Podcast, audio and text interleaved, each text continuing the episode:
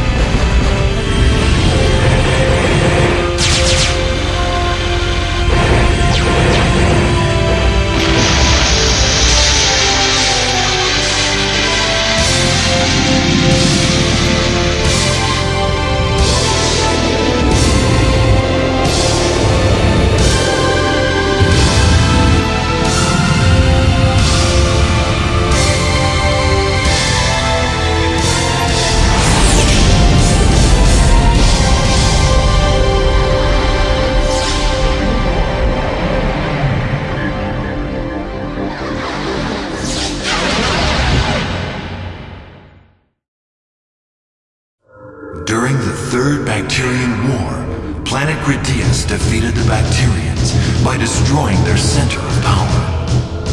The threat of invasion was gone, and peace returned to Gradius. Two hundred years passed. The civilization of Gradius prospered, and it looked as if the peace would last forever. But the nightmares suddenly returned. It began with the disappearance of a science vessel, which went to the Dark Nebula,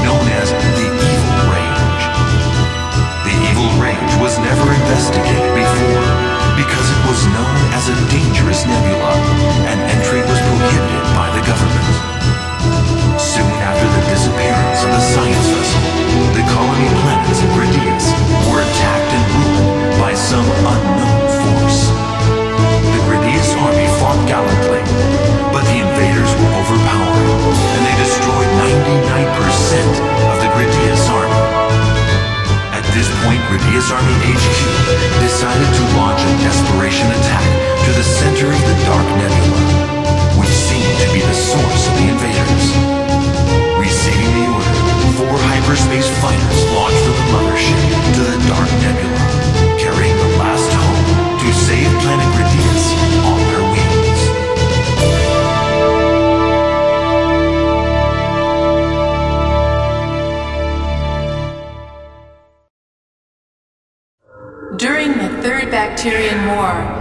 planet Gradius defeated the Bacterians by destroying their center of power.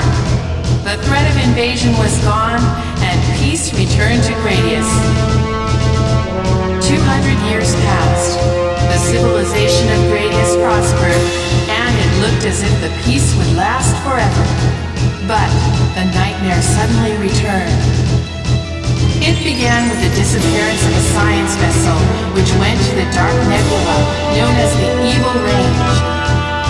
The Evil Range was never investigated before, because it was known as a dangerous nebula, and entry was prohibited by the government. Soon after the disappearance of the science vessel, the colony planets of Gradius were attacked and ruined by some unknown force. The Gradius army fought invaders were overpowering, and they destroyed 99% of the Gradius army. At this point, Gradius Army HQ decided to launch a desperation attack to the center of the Dark Nebula, which seemed to be the source of the invaders. Receiving the order, four hyperspace fighters launched from the mothership to the Dark Nebula, carrying the last hope to save planet Gradius on their wings.